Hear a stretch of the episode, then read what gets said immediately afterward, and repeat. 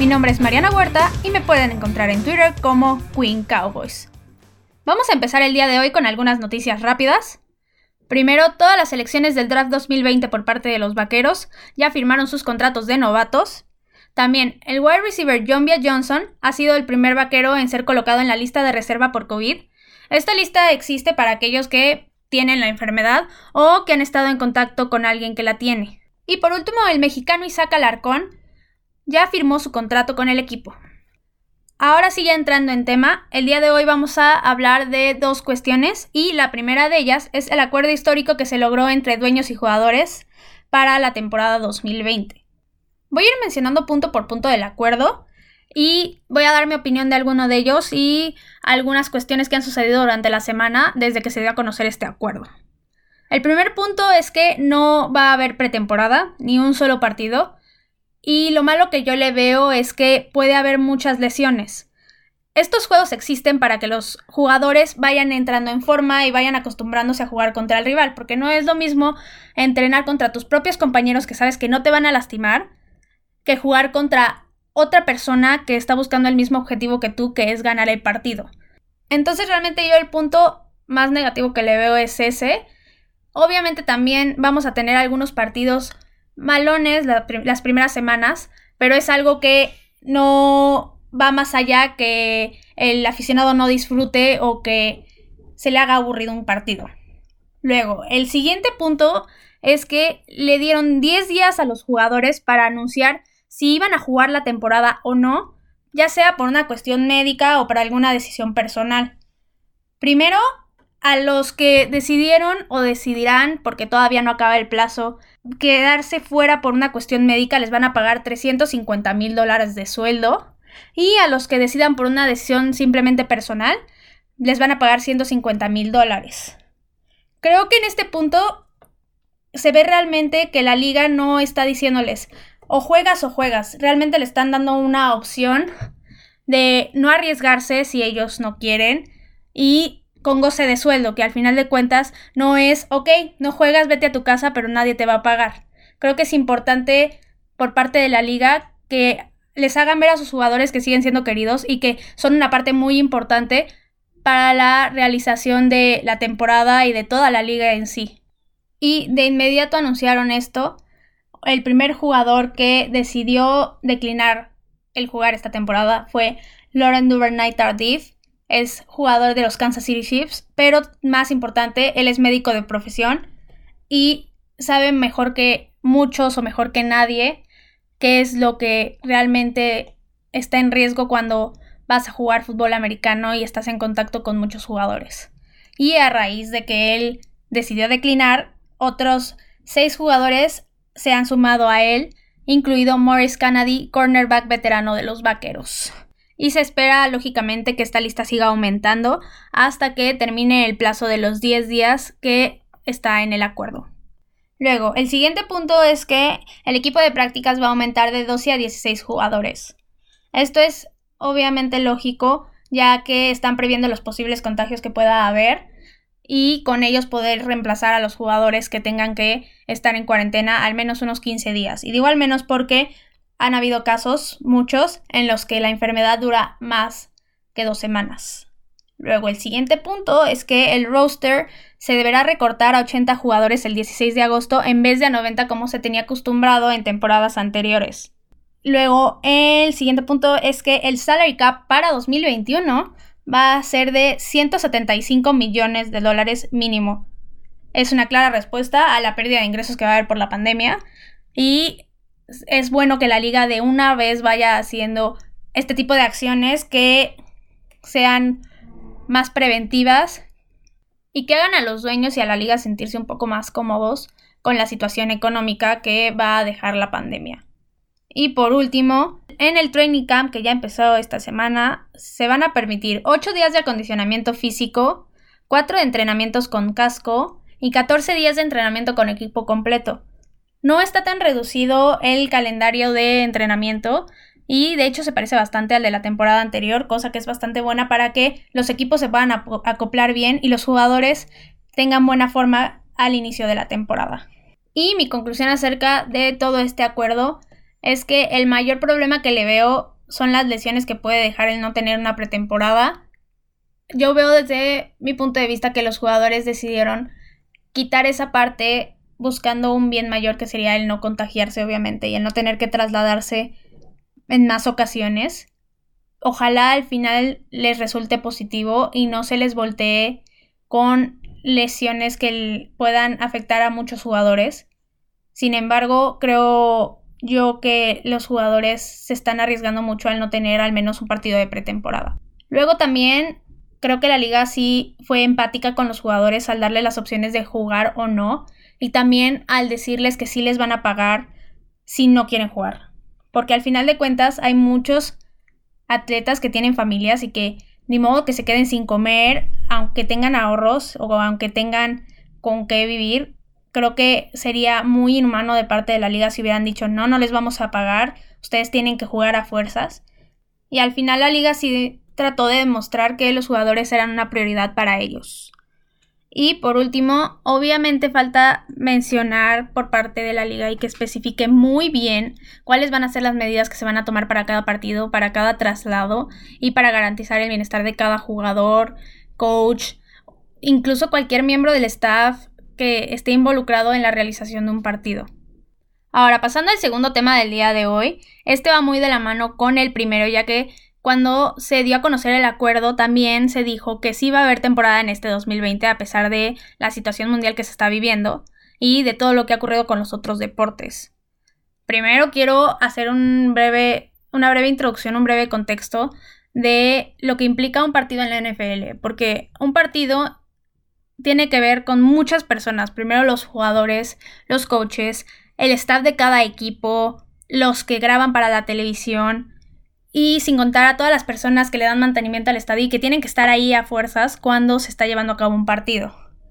Entonces, pues sí, hay mucha gente y se considera un evento masivo quitando a los aficionados. O sea, ya las personas que se reúnen para hacer el partido son muchas.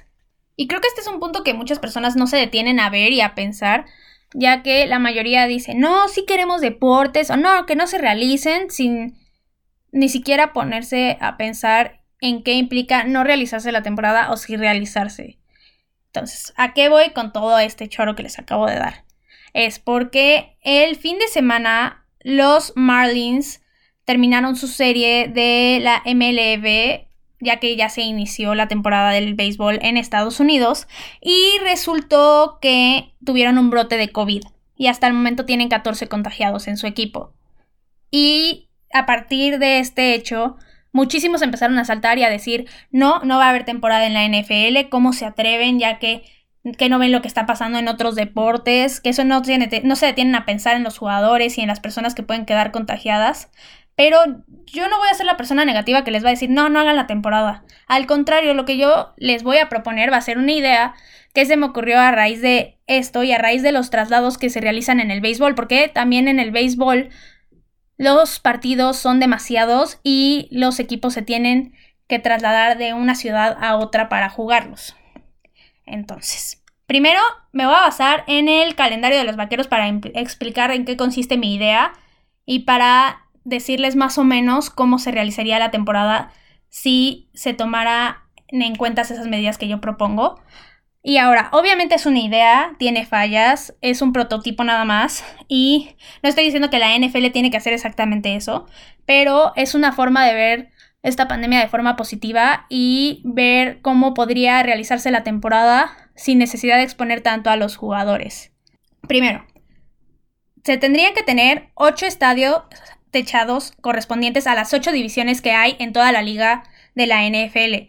Estos estadios serían o podrían ser el Mercedes-Benz Stadium de Atlanta Falcons, el Mercedes-Benz Superdome de Los Santos de Nueva Orleans, el estadio de los Houston Texans, NRG Stadium, también el Allegiant Stadium de Las Vegas Raiders, que es nuevo, también el Sophie Stadium de Los Angeles Rams y Los Angeles Chargers, el cual también se va a inaugurar esta temporada, el State Farm Stadium de Arizona Cardinals, el US Bank Stadium de Minnesota Vikings. Y el ATT Stadium de los Dallas Cowboys. Y también se tendría como backup el estadio Ford Field de los Detroit Lions. Estos son los nueve estadios techados que hay en toda la liga. y son más que suficientes para el plan que yo tengo. Obviamente todos estos estados tendrían que estar sanitizados y después de cada partido tendrían que volver a limpiarlos y volver a asegurar que pusieron todas las medidas necesarias para que no lleguen las personas a un lugar inseguro para su salud. Luego, eh, para cada partido solamente se permitiría la entrada de jugadores, coaches y staff del equipo, más aparte los que televisan el evento, porque no se va a grabar solo el partido. Y esta medida yo creo que es muy necesaria para toda la temporada, independientemente de cómo se realice, es que no haya afición, al menos hasta que se controle bien la pandemia.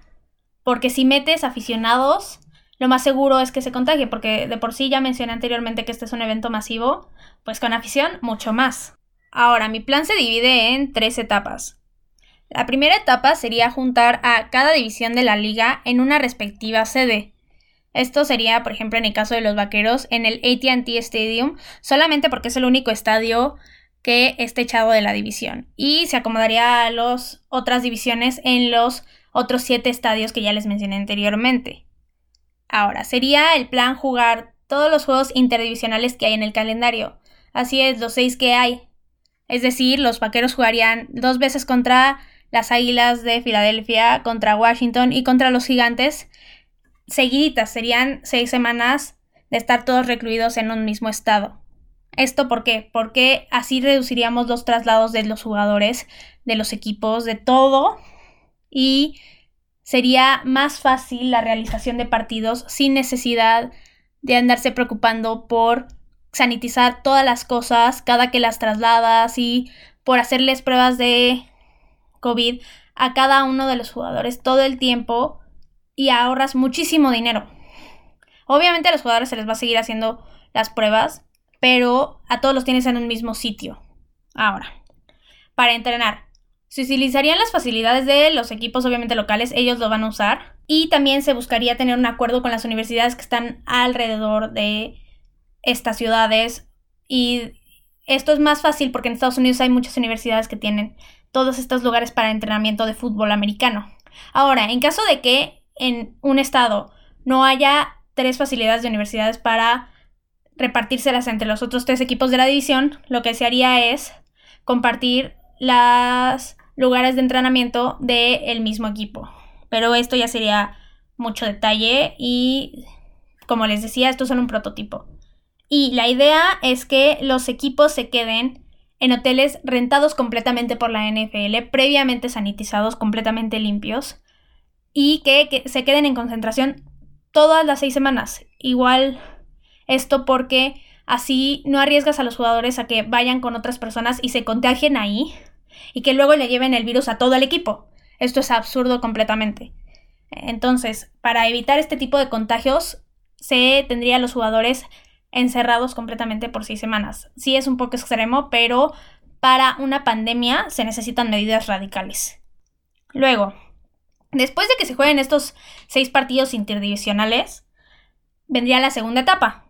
En todas las temporadas, cada división se enfrenta a otra división completamente. O sea, es decir, los vaqueros se enfrentan a los cuatro equipos de otra de las divisiones de la liga. En este caso les tocó la NFC Oeste, la cual incluye a los Rams, a los Cardinals, a los Seahawks y a los 49ers. Y la idea sería juntar a las dos divisiones en dos sedes distintas pero que sean cercanas. En el caso de los Vaqueros podrían ser la del ATT Stadium y la del estadio de los Houston Texans ya que están en el mismo estado. O si la pandemia ya está mucho más controlada, sería la de los vaqueros y la de Arizona, ya que es la que queda en cercanía más viable.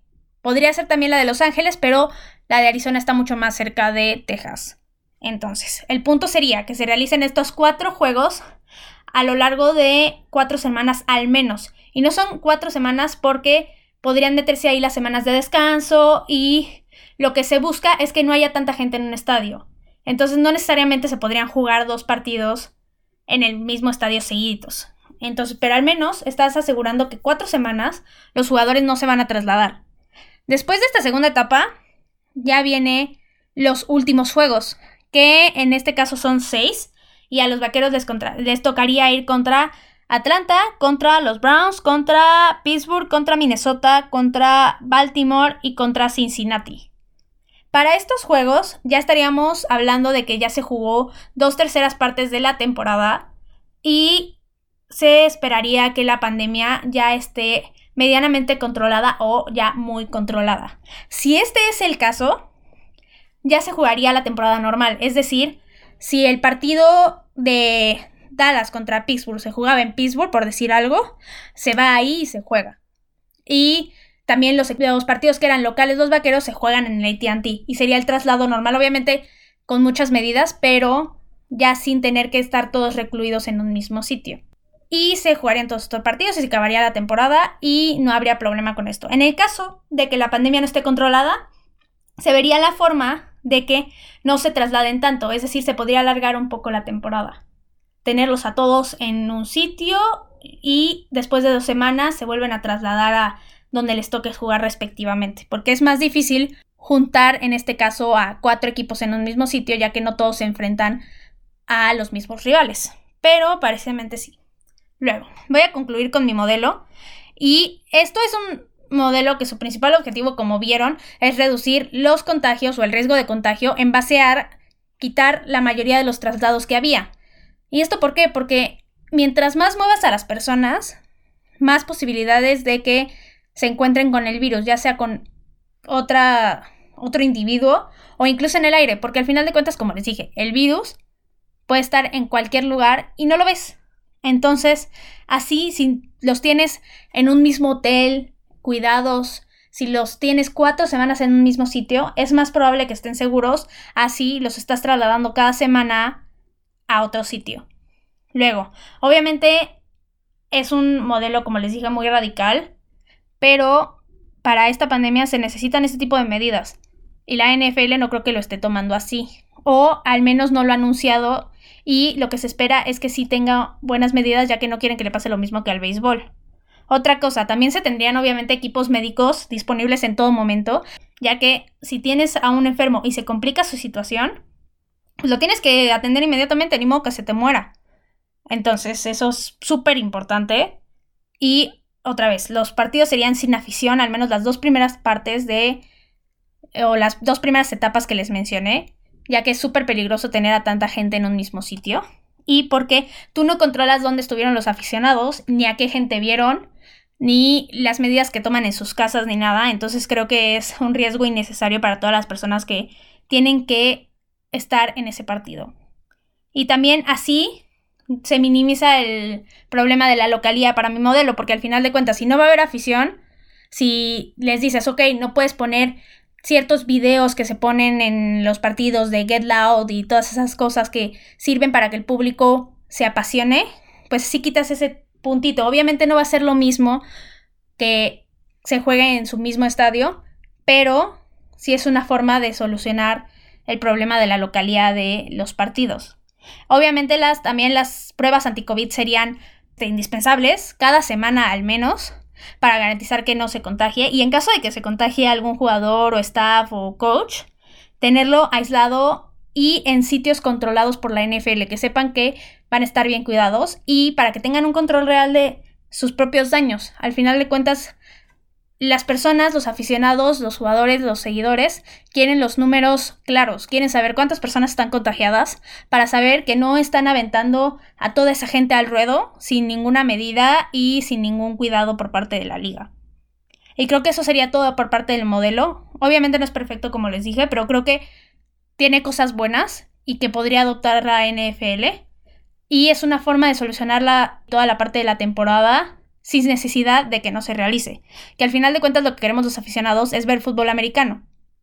Y creo que esta es una forma buena de hacerlo. Y bueno, eso sería todo por el día de hoy. Ya saben, me pueden encontrar en Twitter como Queen Cowboys. Cualquier duda, sugerencia o incluso de este tema, si tienen otra forma de solucionar o si ustedes creen que no debería realizarse la temporada, son bienvenidas sus opiniones. También la cuenta oficial de Tres for Cowboys en Twitter también recuerden que pueden dejar cualquier tipo de opinión, duda, comentario en la casilla de su plataforma de preferencia. Y esperen más contenido porque los Cowboys no terminan y nosotros tampoco. Tres y fuera, Cowboys.